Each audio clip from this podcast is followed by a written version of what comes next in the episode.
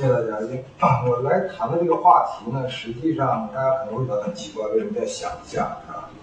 它实际上是因为我们，我是想来讲，是说在对于民族的这个认知里边呢，不仅它是对民族是一个实体化，可能我讲的那种实体化，它可能还是一种知识的想象。所以呢，我想在开始的时候有一个很小很短的一个序言，就是说用一个。序言来展现民族问题是如何成为一个知识问题。那么我们都知道啊，在过去，在在我们各各种各样的一个学说之中呢，它都有一种知识想象，是认为人类社会的基于民族的这种差异，最终会消亡，是吧？当然，在马克思主义的理论之中，它也是这种叙述。那么，在民族消亡的时候呢，人类就真正成为大同社会了，是吧？大家都一样。那么 一个比较典型的案例呢，是一九七一年的时候啊，前苏联领导人呢，格列日涅夫他在苏共的二十四大他讲，他就说一个新的民族共同体，苏维埃民族在苏维埃境内已经形成了。这个话呢，一直到一九八六年最后一次被重申，是一九八六年由戈尔巴乔夫在苏共最后一次的会上。但是我们知道。从勃列日涅夫开始讲这个话，到苏联作为一个民族共，苏联这个这个国家作为一个国家的名字都不复存在，只有二十年的时间，是吧？那么这是社会主义的案例。那我们来看看资本主义的案例。一九九二年很有名的是吧？弗朗西斯福柯呃福山，他他的一本书是吧？历史的终结和最后一人，他实际上也在预言说，在冷战结束之后，人类的历史呢？将走向终点，人类社会就大同了，是吧？美式的这种民主，成为所有的国家都会遵循的一种制度。从此呢，这是人类的一个大同社会产生。那么，它虽然没有直接去叙述，但是在这样的一个假设之下，民族的差异已经可以被忽略不计。这些预言都有一种我们我们都很熟悉啊，从低级向高级发展是吧？然后从简单到复杂，一种进化论式的逻辑。这些预言应验了。我们只举一个在西方最发达国家之中发生的案例，就是零五年初冬的巴黎骚乱。就是这，我们觉得这个这是民族主义的现代民族主义的起源地，是吧？它依然面临着这样一个问题。好。我们现在离开我们的序曲啊，我们来进入今天的第一个案例。第一个案例呢，我先讲满啊，通过这个案例来讲，民族如何有一种自下而上的一个顺序被社会建造起来。这是几年前我在网络上搜寻的各种网友啊，一个满族网友这个博客中的一句话，文字他写的很美。实际上，它也展现了一个新新一代满族人的他的某一种精神反思，他他在考虑，他在想说，一百年了，我们已经把语言和文化传统都丢弃了，是吧？那么下一步将要丢弃的是我们血脉和身份本身。那么，在过去的四这个错误是过去的四百年中犯下的，是因为我们应该忠于文化而不忠于。是很有思想深度的一个网友的自白。那么，我们离开这样的一个叙述啊，我们再来看现实中，我从人口统计上来看一下满族在这些年中发生的变化。建国后第一次人口普查是在一九五三年，在这次人口普查中呢，满族是二百四十万。那么，十一年以后，人口普查数据满族是二百七十万。基本上的数据，我们可以想象，还基本上是一个自然的增长。那么到一九八二年的时候，它这个数字上升了四百多万。可是马上一个突变就来了，在一九九零年第四次人口普查的时候，满族的人口总数上升到九百多万，接近一千万。它从一九八二年的数字到一九九零年的数字，八年之间总人口增长百分之一百二十八。那我们也知道，一九八二年之后是中国计划生育最严格的时代，实际上不可能是一个自然的人口增长。人从哪里来的？那我们要我们要观察是吧？但在两千年的时候，这个超过一千万了，是吧？跃升为中国的第二大民族人口，第一大是吧？第二大的。那么我们要通过一个调查来看这个事事事实怎么发生的。那么我们都知道啊，就是说在中国的这个民族区域自治制度是从五零年代开始建立，但是有一个很大的例外，就是说，尽管满族在即使在五零年代，它依然是中国少数民族人口集团中比较显著的，规模比较大，但是它没有自治，在最初，在改革开放以前，它没有任何一个自治。这是这个现在的资料来显示，实际上这是有争议，因为有很多人在提意见说，满族已经基本上汉化了，所以他去找自治单位是没有意义，是这样的一个声音。但是这个情况，是在一九八零年代中期有所变化，是吧？现在我我不知道大家对这个有多熟悉啊。在我我们国家，在这个领域的，专家党内的专家是李维汉。李维汉同志在去世之前，他是给刚写了一封信，他认为没有给满族建立自治单位是他一生做民族工作的一个很大的缺憾。那么从一九八零年代中期开始，中国开始建立满族的自治单位，有十三个自治县。在五年之间建立起来，然后第一个就是诺哈市起家的这个特华了，新都是第一个自治单位。但是在这样的一个建设的过程中呢，它并不仅仅是一个行政制度的设立，它同时其实它还有一些其他的一些制度安排。比如说，因为满族之所以在清末号称已经四百万，为什么到了建国才两百多万？是因为排满运动。很多满族人隐姓埋名掉，那么这些人隐姓埋名掉了呢？当新中国成立以后呢，大家就开始说：那好，我们有新的民族政策，我们讲民族平等，那你可以恢复你的民族身份。这样的话，就有很多人恢复了他们的身份。最有名的人就是老舍，最典型的案例就是老舍，对吧？徐小平先生讲过说，老舍先生原来是满族，他做过一个那么。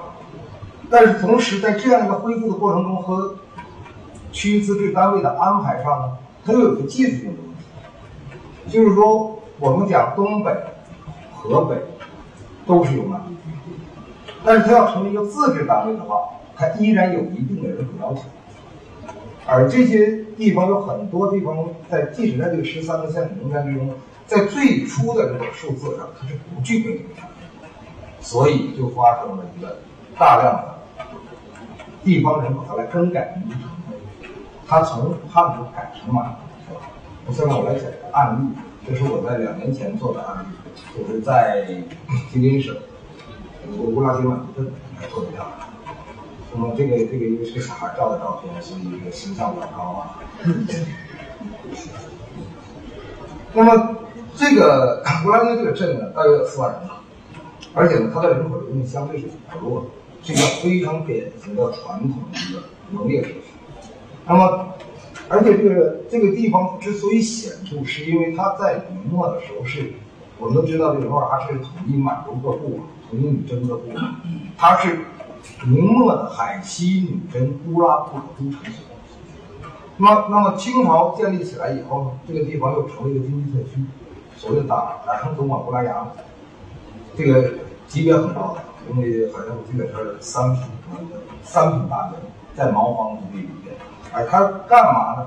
他就是专门给清朝宫廷提供东北土特产，所以它是归归内务府管的这样的一个地方。这个有些总管的和慈禧那个年间的总管赵云生跟慈禧的关系非常好，所以它这个地方虽然不大，在历史上非常显著，而且也确实是满族的风情。那么这个地方还有一个有有有意思的。呃，一个条件是说呢，在日战时期，伪满洲国时期呢，在一九三六年的时候呢，在这个地方日本人设了一个这个是今天派出所这样的一个公安式的这种这种警警察一个警察所，而这个警察所呢，就去做了一下当地的人口普查，而居然这份人口普查上就登记了民族成分，所以这就是我这个表格的第一个数据来源，是一九三六年的数据。当然，这个行政区划我对比了，地方行政区划它是有些变化，它不是一点变化没有，它大约有有有一点很小的变化，有三个村、四个村这样是是原来不在这里，或者有些变化，它大体上没有变。那么我把它这个数据和建国以后的人口普查数据做一个时间的一个序列来看，我计算了一个值，就是说在这个社区人口里面，满族占多少，汉族占多少，那么这个就成为这两条曲线，就是它实际上是个相对比，是社区总人口的满族的比例和汉族的比例。那么可以看到上面一条线呢是汉族的比例。在一九三六年的时候呢，这个社区因为大量的山东移民进来，它的汉族的人口比例已经占了百分之六十多，而满族是百分之三十多。基本上在这个时候，它二者相加就是百分之百，它其他民族人不多，当然有有很少的几个蒙古族啊。但是马上这两个比例都在同时下降，大家知道为什么？因为。日本人在占据东北做殖民统治的时候，日本人面临一个问题：日本人不喜欢吃东北的传统作物。因为我们都知道九一八的时候，东北人很种什么，是吧？就我的家在东北松花江上，它不差满满眼的稻米啊、小麦，没有大豆高粱。东北的这个农村，它不会去东中当时中国的东北农民是不会种水稻的。这个技术要靠谁来？吧？朝鲜半岛的居民来教给他。而日本人是必须要吃水稻，所以大量的朝鲜半岛移民进入到广阔的东北土地区，那么他们会影响社区的人口结构。而至今在这个镇里边还有一个朝鲜族的一个屯，是吧？一个一个一个集中村，很聚居的一个一个很大的一个村是朝鲜族。那么就在这个时期，他们移过来，那他们移过来以后，朝鲜族移过来了以后。它的整个的满族汉族的这个人口比例都同时下降，是吧？我们看到两条线在往下降。那么到了解放以后，它这个情况就发生了变化。解放以后，在零三年的人口普查之后呢，到六四年的这个过程中，我们来看啊，它汉族是在上升的，满族是在下降的。这相对，为什么？大量的自发的移民进来。因为这个地方当时的传说就是说，河滩上随便的就可以往去捡野鸭蛋，就就得拿筐去就可以了。确实自然条件非常好。那么这个趋势一直持续到一九八二年，就是满族人口不断在下降，汉族人口不断在上升，是吧？那么在这样的情况下，到一九八二年的时候，我们可以看到满族人口下降到百分之二十，而汉族人口已经上升到百分之七十。但是马上发生一个逆转，就是到一九九零年的普查的时候呢，满族人口一下子上升超过百分之三十，而汉族人口下降了百分之六十多一点。为什么？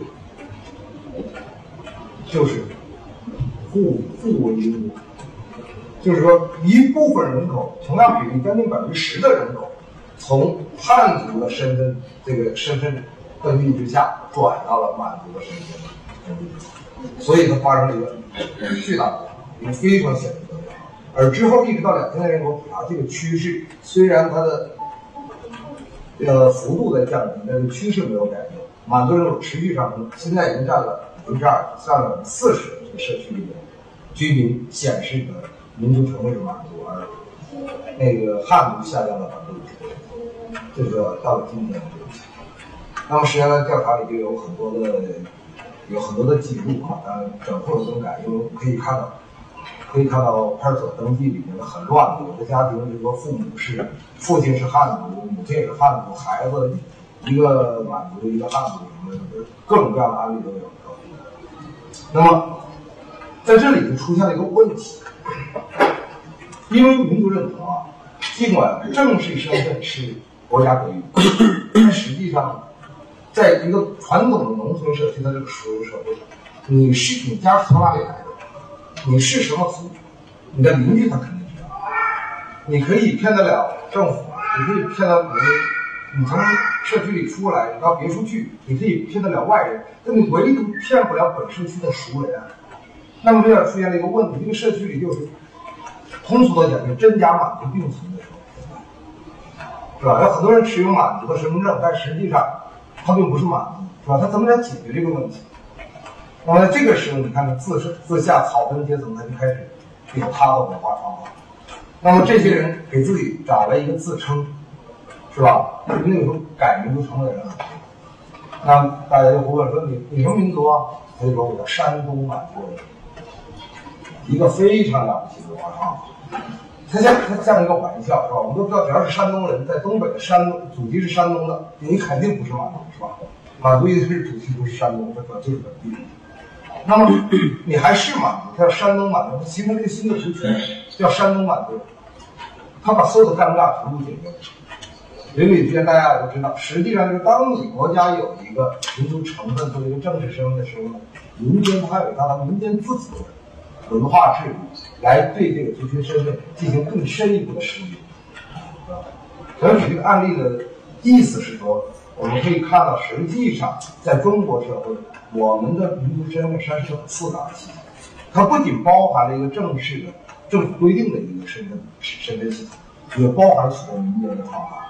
民间应对各种因为这种身份混淆带来的问题的时候，它会有很多的文化方面，它它通过自己来建造一套文化制度来解决这些问题，是吧？这就是山东满族。好，那我们再来看，既然说到这儿，我们就来看，在中国社会的民族身份，实际上这个民族最典型的特点就是，它是一种自上而下的构建，是国家强力干预的，这个身份是要被国家认认定的，而且是很难更改的。那么在这里呢，来举个例子啊，因为去年吴克平老师在啊，这个是三星在香港讲的用过的，所以讲点英文。那么我们可以举去年的例子。去年国庆的时候啊，我们都知道中国的习惯是五年一大庆，呃五十年一大庆，五年一小庆，对吧？每十年阅一次兵。那么天安门广场的装饰呢，它实际上是有个程序的。比如说正中就是孙中山的像和天安门上呃毛主席的像，他们是对视的这样。但是今年的天安门广场有一个特殊的装饰，就是这些柱子，民族团结柱。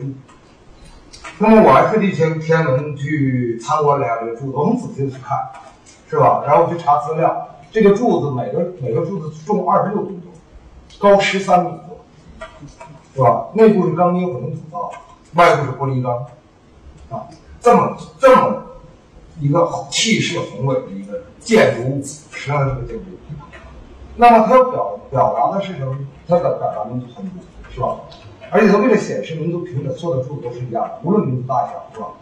不管你是有十几亿人口的汉族，你还是只有几千人口的小民族，一样的。但是就是在这个识别体系内，我们还可以去观察它的文化，它的一个文化表征的意义。那么就这个柱子的区别在哪？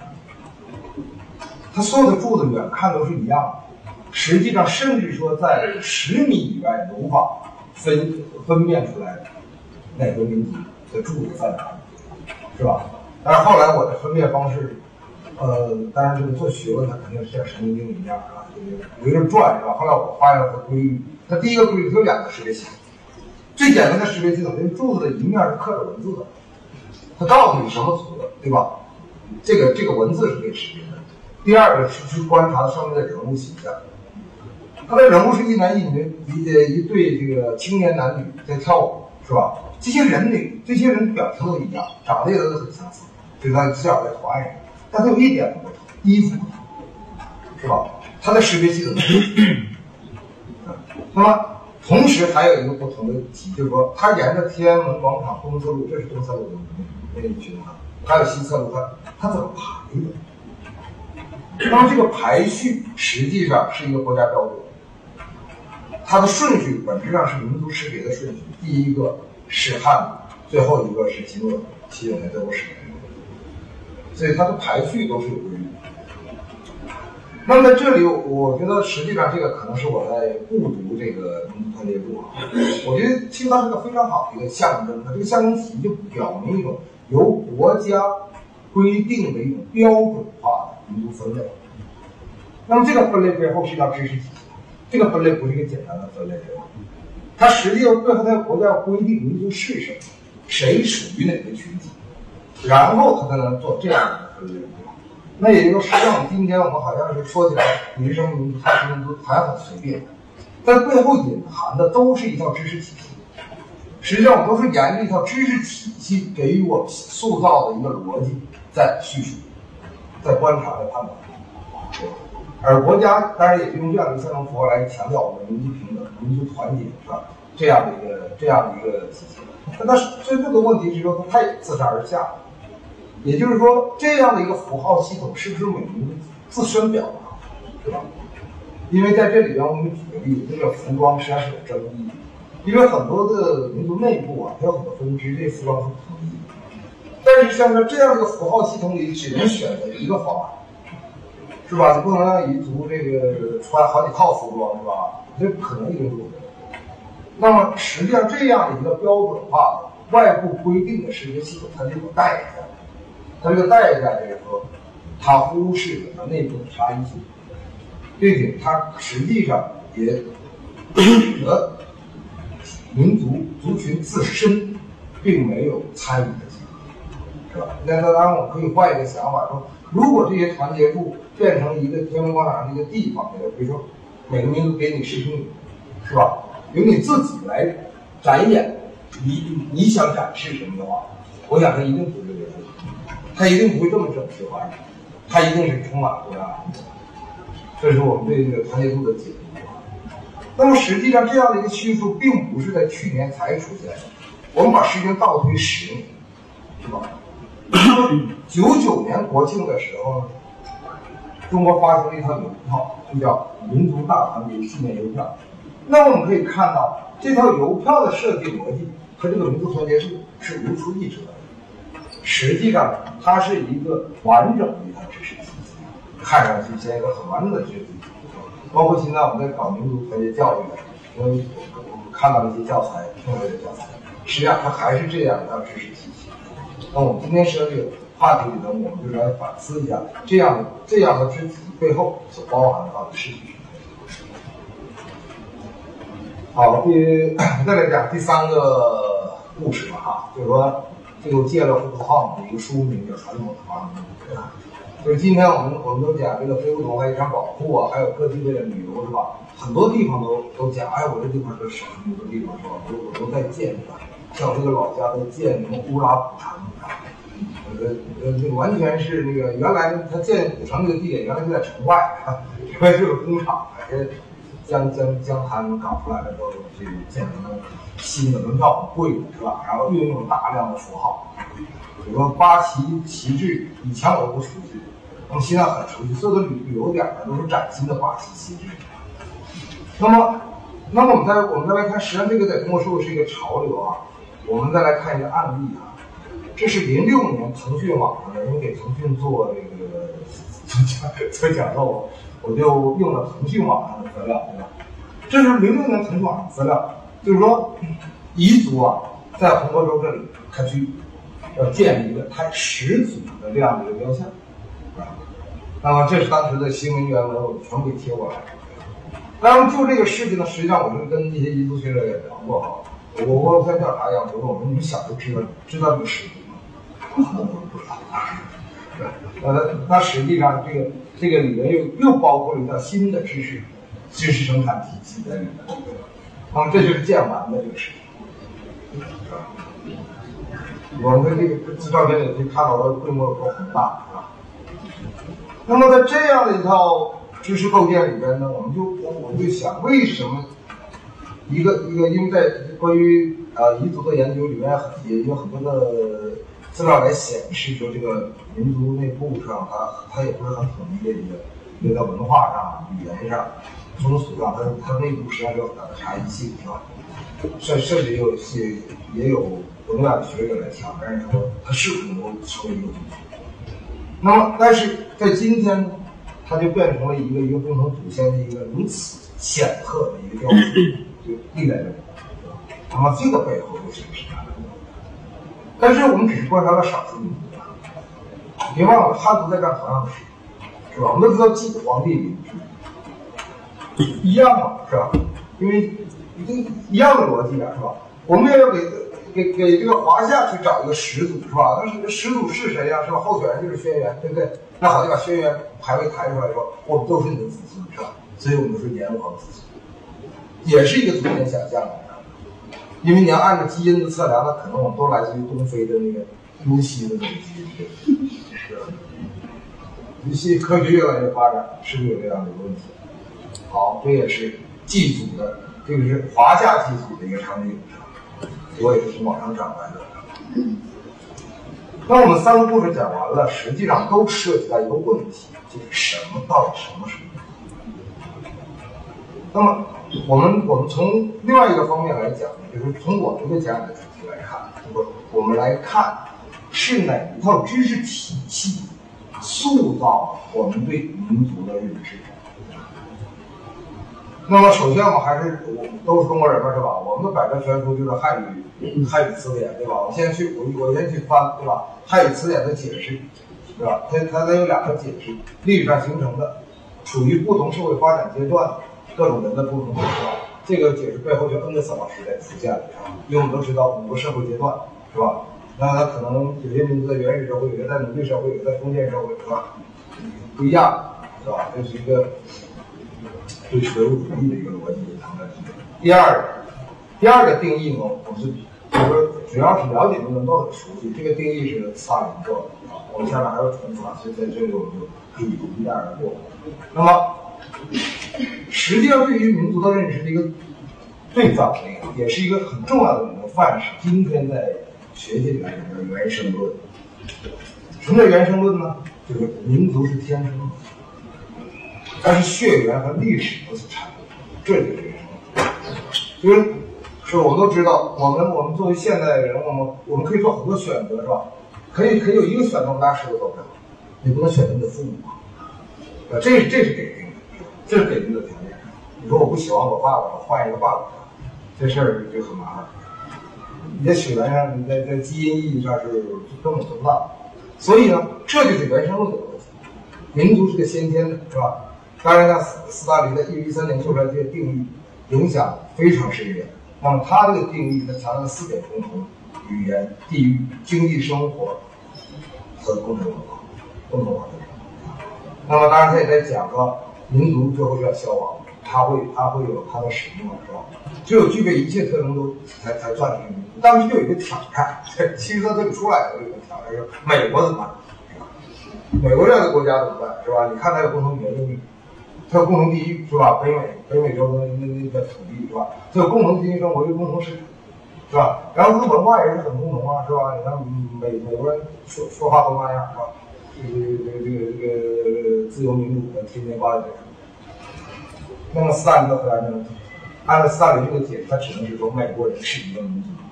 但是他这个答案好像是听上去有点听着有点不妥啊。但是我们从这个定义，我们不知道不妥在哪里，不妥在哪里？不妥在于还有另外一个理论范式，它对应的就是建构论。那么建构论呢？所谓建构论呢，基本上就可以这么想，就说民族是什么？民族是后天的，对吧？跟你那个血缘什么这些东西都不是很重要，它只是提供点素材，对吧？你你认为你是什么民族的，你就是什么民族的，是吧？这个这个是随你想的，是吧？是一个想象，为什么我们叫民族想象，是吧？因为建国论在后来渐渐就成为主流了，是吧？当时的建国论的出现并不晚，是吧？韦伯写这段对后世影响深刻的。对于族群的这个定义的时候，实际上斯大林还没去写那个他自己的民族定义。一九一一年发表的，啊，他已经他已经强调了，他在强调的是说，他们主观上相信他们有共同有没有并不重要，但是他他主观上，我想象的是共同祖先后代，我们都是人的传人。那事实上有没有这样的共同基因？是我们认知体系，我们认为有没有，那就有了，是吧？实际上建构论就可以，所以它是个社会建构物，一个唯心的东西，是吧？如果我们不太学术上不太准确来讲，可以把可以把斯大林这个原生论的定义看成它比较维度，那么韦伯这样的定义就比较唯心。那么建构论的声音呢，在一九八零年代初期的时候。当然，当然，在更早的时候，实际上在一九六五年的时候是被巴茨大大的发展了一下，是吧？因为巴茨他在讲说民族是个边际，是吧？只有对照才有意义，是吧？大家都是大家都同一个民族在一起的时候，我们从来不想这件事，我们只有遇到了外人，是吧？我们才去想我什么民族，是吧？族群边界。那么实际上是从这儿发轫出出来的建国论的一个重要的一个理论的一个高产期，是在一九八零年代的初期上。这好多书都是想象的功能体是一九八三年发表的，是吧？盖尔纳的民族民族主义是一九八三年出版。这个法国这个让那个蒙西的这个这个书也是一九八三年出的，这个书很难翻，就是这个就是有些不知道什么意思，日本人翻成失效的共同体。是吧？台湾更神奇，他们翻这本书的时候叫解解构不同体，这完全跟这词儿就没关系了，是吧？大家所以你们要理解做民族研究是多么的痛苦，多么费力不讨好的。那么在建构论兴起的时候，实际上我们要看它的历史背景，为什么在这个时候？我们都知道，一九七六年伟大领袖毛泽东同志逝世了。其实他逝世还有一个符号，可能经常被我们在在世界视野来看，毛泽东的逝世标志着一个人类史上最强大的左派运动的一个渐趋的衰落。在这个运动的一部分就是民族解放运动，民族解放运动没有。呃，当时我们国家培养了很多的研究民族解放运动、亚非拉民族解放运动的学者，然后有些知名的学者，先不在公开场合我不能说啊。我不能说是都是都是很有名望的老学者，聊的时候我就请教我说：“那你学完这个是吧？到了八零年代你们是干啥呀？”他说：“是啊，我们研国国家专门培养我们做这个研究民族解放运动啊，等到最后我没有研究对象，是吧？然后他们那些就转不开，有的去研究民族政策，有的去研究别的。那么也就是说，实际上。”正是因为建构了一些安德森的这，我们说安德森本人也是也是在东南亚的这个民族解放运动中一个很活跃的一个啊，正是因为他们的一个新的发现，他们他们发在在学理上，他们发现一个很重要的一个问题，他们发现这个民族啊，我们对民族的这个认知啊，不是因为有了民族才有民族主义啊，正好是反过来，是因为在法国大革命和美国独立战争之后。这个世界帝国时代之后，是吧？我们没有个皇子磕头了，但是我们总得需要有个国家。那我们向什么效忠呢？我们效忠的那个对象实际上是民族主。那正是因为在这样的一个价值之下，我们生产出来这么多民族啊。这盖尔纳最高明的地方，他说是民族主义造就了民族啊，哪是民族生产民族主义啊？因果关系是错的，是吧？因果关系，政治因果关系是说，是因为我们都知道法国大革命之后是吧，自由引导法国是吧？我们都看那个德罗瓦那个那个画对吧？那么，他实际上他们革命的时候把路易十六头夫妇都给砍了是吧？向谁效忠是吧？那这个时候效忠于这个国家，真正的现代的民族国家体制建构工程从此开始。美国人一样是吧？我们看他们那写我们是谁对吧？孙子也说是吧？那原来到新大陆的英国人，他很明确，是吧？我们到这儿来，我要光耀的是什么？我们光耀上帝和英皇的荣光，是吧？结果你自己的枪把英皇军队都给打败了，是吧？英皇也不认你了，你也不认英皇了。那这个时候，北美大陆上殖民点的这些人，他很茫然啊，他必须要找到一个新的效忠对象，是吧？那这个时候好，那我们就效忠美国吧，是吧？不，那更沉。而这个逻辑实际上，这真的是一个舶来品。我民族主义对中国人来说绝对是个舶来品。那么它从欧洲发轫，并且伴随着欧洲强大的技术和知识生产能力而传遍世界，是吧？无一能例外。我们无意中，我们都在这种一个意识形态的支配下，在这个逻辑下去创造知识，并且由这种知识来指导我们生活世界。当然，走开沃勒斯坦也说说，什么生产力是？资本主义世界体系，他当然还是马克思的观点，经济决定论，这一套资本主义世界体系，他当然要生产出来一个他者，他要他那个被剥削的对象是吧？以有边缘的力量供养中心的力量。当然，沃斯坦这个理论使我们看中国这些很绝望，虽然他他很左派。那么就。在这样的一个知识体系里边呢，我们就来看看，实际上在西文这种，他对这样的一个人类的这种独立的差异，它是一种变化，认知有变化。最早的认知，完全是强调血缘的想象。今天我们就讲是基因的想象，就是基因的认知。那么就强调种族，对吧？这个种族主义的实践，是吧？我们都知道这个很可怕在，在纳粹德国打过这个冲突，是吧？那么。再后来，大家发现和种族实际上是不足以描述这样的一个群体的，因为血缘这层实在是真的不重要，因为我们都知道，都我我也是少数民族哈，为什么？跟我母亲差，嗯，我怎么来识别我的身份，是吧？当然你要硬性规定，就是我要申报还是要报一个码头，但实际上是什么？你血缘，那么另外一个在生产民族的一种力量就是政治。就是现代民族国家体系，它来创造这样的一些民族合你说联合国就叫什么？联合国叫联合民族是什么？就是民族和国家合合二为一，那些词也是一个词，它不是两个词，是一个词。就是国家就代表民族，是吧？因为我们说现代国家治理它不能仅仅靠一套理性治理，它必须有一套感性的东西，增加凝聚力，做社会动员。那套东西是什么？就是民族主义，是吧？所以我们讲伟大中华民族复兴。我我我这这这这这种感召力是比你这个旅行社安排要要强大的多的生活。那么后来呢？那特别是在移民社会里边，那说大家都这么强调，那冲突就不断了，对不对？特别是经过了六零年代美国社会的这个种族冲突之后，那么实际上它渐渐的，它有个知识的认知，它就开始把民族往下拉，呃，去除它关于基因和政治叙述。而把它变成一个文化群体，是吧？变成一个基于文化差异的一个群体，是吧？这就是今天我们说族群，是吧？当然，这次对，当然这个在中国已经有超过二十年的争论了，就这个民族叫民族好还是叫族群好，是吧？大家争的这个这个水火呃水火不容的这个，在我们这个领域里，但是外人不知道啊，大家后就就看看人眼神都不对了，是吧？你是说族群，那家说民族，他跟身份识别系统而已，但是其实是个不重大的问题。那放到知识普及来说，这个这个概念本身就并不是一个很重要的问题，因为它毕竟都是舶来品。那我们既然我们离开舶来品，我们是不是啊还有一些？那么我其实我很喜欢卡马斯的这个定义，是吧？他这个定义呢？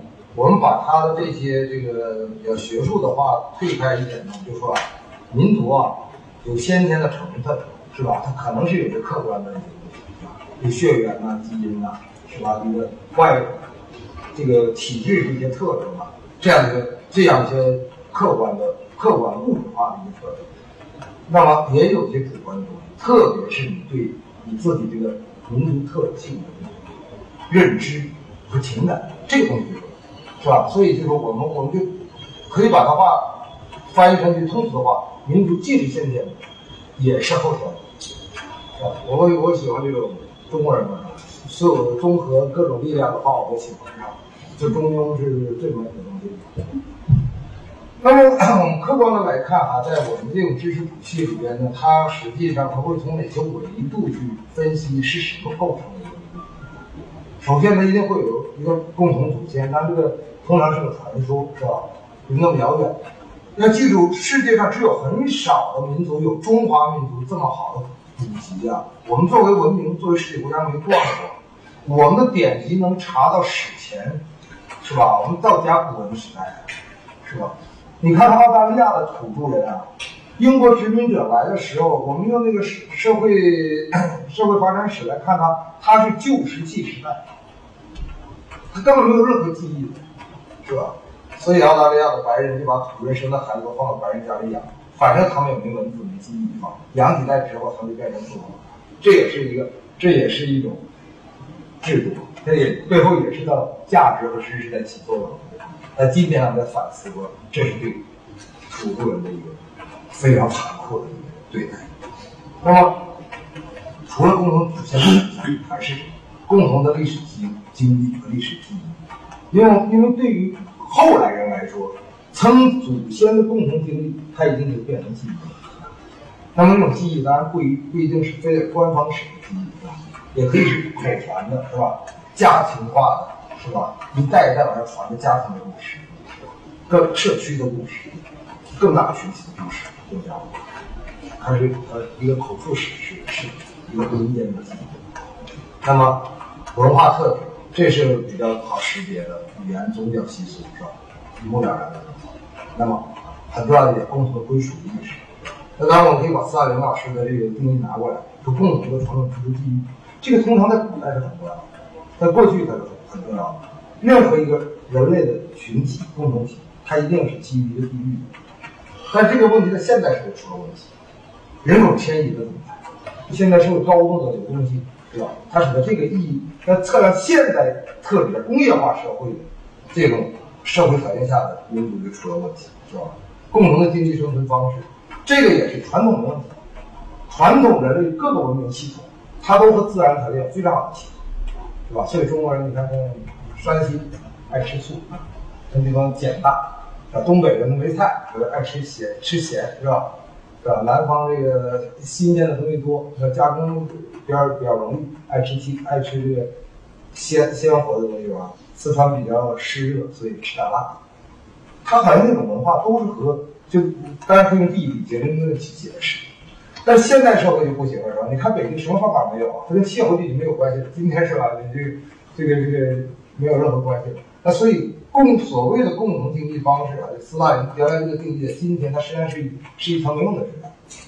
所以这条纸条在现在经济条件下不起作用，是吧？无法识别，因为现在社会就靠分工勾连起来，是吧？真的是要把让某一个民族集中于一个分工领域的话，就要出冲突，是吧？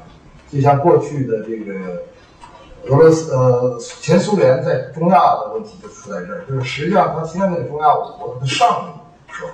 他的技术职位、专业职位主要是俄罗斯，而当地人普遍是底层职位，所以这个在他转型中造成了很多的问题，有很多研究大家可以可以去看。其实还有一点就是自我认同、外部认同同时存在。就是我说我好，我我说我是白人，我自己认同我是白人是吧？我我学日本人，我自我我脱亚入欧是吧？我觉得我我特别像法国人是吧？没人认我呀，这就没用。是吧？那所以他必须得外部认同也得，外部认同也得存在。那么我们把这些今天依然可行的指标理一下，共同体现的想象、共同历史记忆、共同文化特质、共同归属意识、自我认同、外部认同，你会发现，在今天识别民族的主要的指标，全部都是主观性的，几乎全都是主观性里边是非常重要的。所以今天我们再按照斯大林老师那么客观的定义民族的话，再指引我们实践的话，我们实际上是走不通的，我们无法解释。这就是这个知识体系对民族认知的一个很大的问题。那么在中文里面呢，还有一个问题啊，就是说这回引了这个德国的汉学家啊，海海伯勒啊，一口流利中文啊，这个在在北京的外文局，还有北京周报做了好多年的外国专家。但他这本书在五六零里非常有名，就发现的这本书啊，它里边有一句话，我觉得写的非常好。他说，实际上中文并没有像西文那样，他把这些人呐，这个 nation 是民族啊，nationality 是国籍啊，ethnos 是希腊语这个这个不大一样的人，意，就是说主流人他不说自己是个 ethnos，而他他或者和他不一样的另外一群人就叫 ethnos，啊，他这些东西都都都。连都合成了一个词，合到中文里就是民族。这也是今天我们运用这个民族作为一个重要的语言符号的交流的时候，经常遇到一个困境啊。这个名字到底说的是什么？它的范围非常广，而且是几乎在外文里是没有对应的。所以很也有一些西方学者建议，直接把汉语拼音的民族放到英文字典里才得了，是吧？死个孩儿他们就这样做。好了，我们回到本土哈，我们来看一下啊，就是在这套知识谱系里，我们中国的经验又在起什么作用，对吧？这个民族概念在中国的兴起，这个当然是个非常简单的一个非常简单的一个解释。实际上，我们都知道，我因为只有中国有这么丰厚的，其实中国是唯一的四大文明啊，古代四大文明延续至今的实体国家，只有只有一个中国。所以我们对历史叙述是有很强烈的依赖，而且确实我们有极其丰富的古代文献。那么，我们以为这个古代帝国体制和现代民族国家体制上看上去是很不同的，完全不一样的是吧？不不仅是有没有皇帝的这个问题，但但是在中国讲很有意思，就是说实际上在今天我们讲，刚才那个子明说台湾讲叫国族啊，但是实际上讲今天这个国族想象的基础是谁？是历史就是说。正是因为两千年统一帝国的延续，才为才能形成这个华夏共同体啊。就费孝通先生他讲说，这汉族这个滚雪球啊，越滚越大，是吧？融合各种各种的这个周边的这个它的共同体及人口之间越来越大，变成了一个大的啊。但正是这个滚雪球滚出来的这个庞大的人口集团，它为后来当我们遭遇殖民者、遭遇他者挑战的时候，形成一个中华民族的意识。提供了基础，就是我们的国族想象的基础依然是和历史有关，而不仅仅是一个我来，是吧？我们我们可以在意念里边将过去的历史在现代语境下完成一个转换，使我们的历史叙述非常契合今天的。这是在这是在中华民族叙述中一个很典型的、很很典型的一个路径是这样发生的。同时呢。我们的历史不仅给我们提供了塑造一个共同体的资源，特别是汉族，那它也在给我们处理我们内部差异性提供思想资源。那么这个内部差异性它有两大资源，两大资源是对立的，一个是强调大一统的天下观，另外一个是华夷之辩，这都是在儒家思想里非常重要的。二者呢实际上是一个对立，一个强调整，一个强调区分。但是它把这种有机的融汇在一起，转换成今天我们想象自我和民族性的他者的一个思想资源。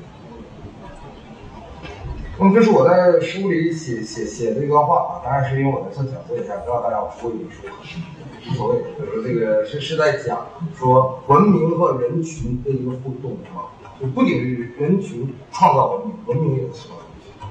所以，这个当然，这个思想原创也不是我的了啊。所以，从聂文森啊，到到很多的学者都都在叙述哈，这个就是中华民族实际上，中国中国某种意义上不是一个西方意义上的民族国家，而是一个文明国家，是文明国家。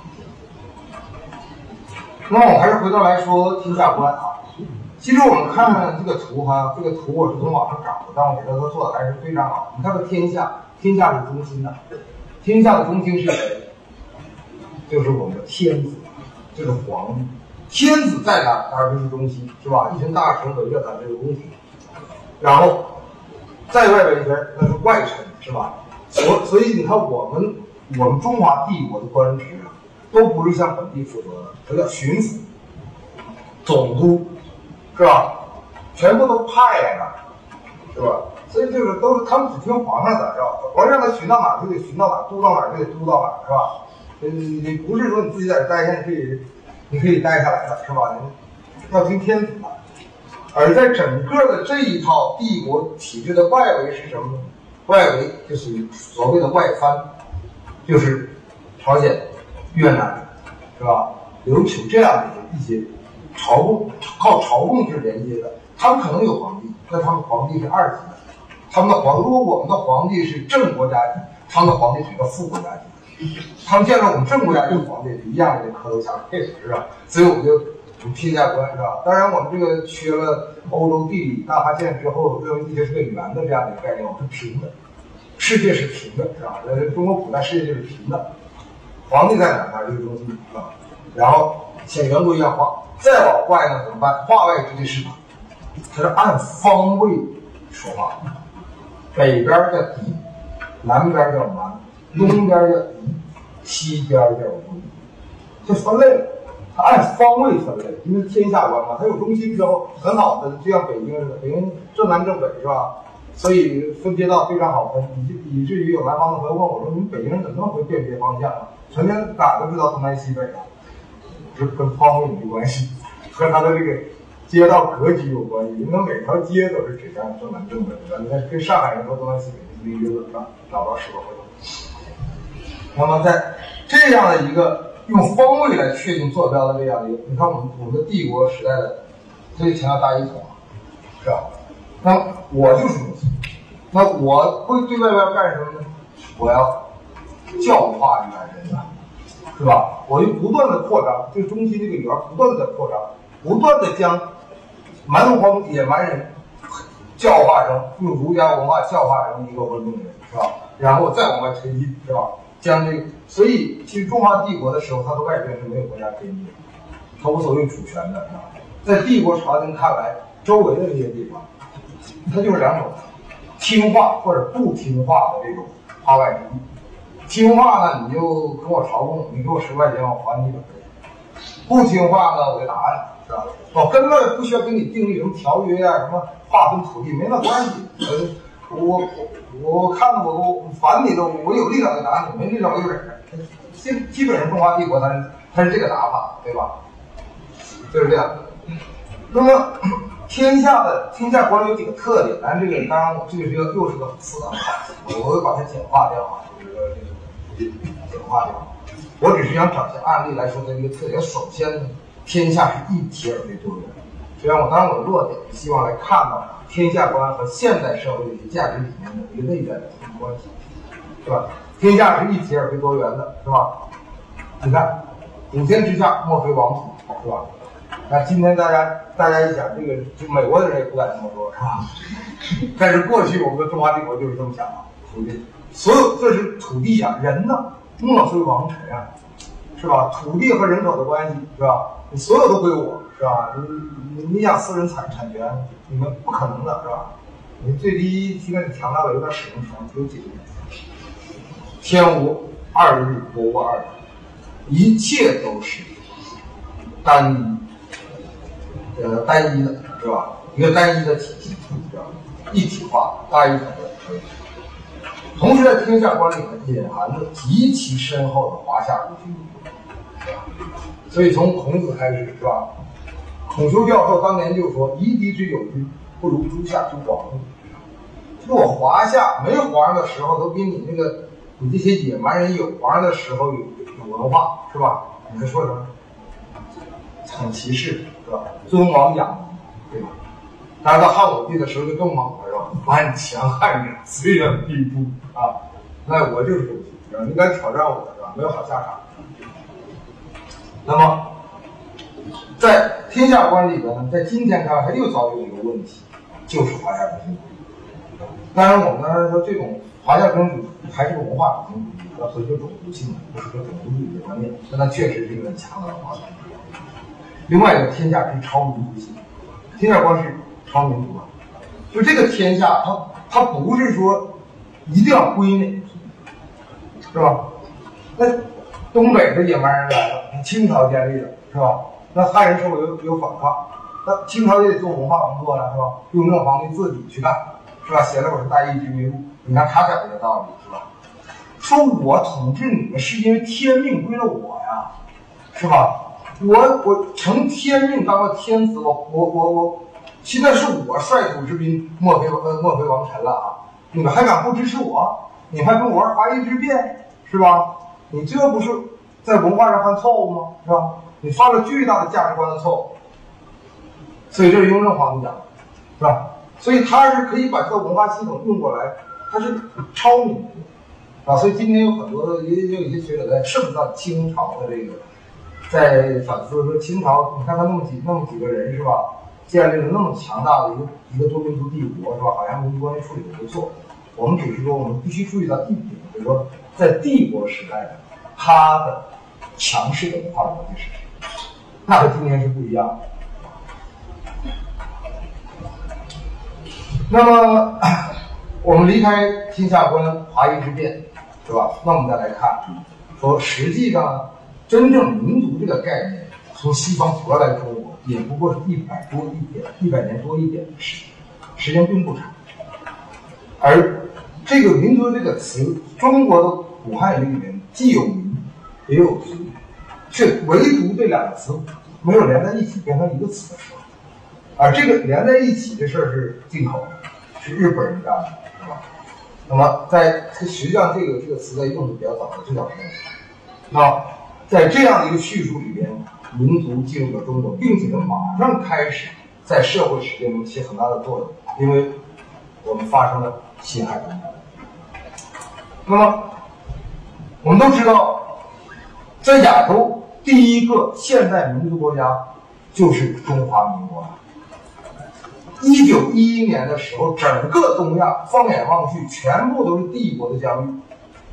武昌起义一声枪响，人民的共和国诞生啊，这个这个民国诞生，差点说错了，共和国诞生了，这也是一个词汇没看不那么，在这样的一个在这样的一个新的一个制度进来的时候，那么这个制度背后所包含的价值，是吧？它的价值就在于民族主义。孙中山早期动员的时候，这个大家耳耳熟能详啊，在三民主义以前，这就是孙中山的战战战斗口号，是吧？驱除鞑虏，恢复中华，这个这个在当年多少人人之师的抛头颅洒热血，是吧？那么今天来看，它实际上是一个很狭隘的汉族中心主义这样的一个民族主义意识。而且当革命成功之后，他马上马上发现这东西行不通啊，因为这样一行不通，这个国家就破碎了，是吧？所以马上改掉了，叫五族共和，是吧？而且这话语也很漂亮，和汉满蒙回纂诸地为一国，即和汉满蒙回纂诸族为一人，是吧？国家整合家人人的整合，是吧？我们团结起来，叫民族大团结。这个话不仅孙中山说过，袁世凯也这么说。是吧？呃，这个五族共和由此，国旗就是五色旗，就是按。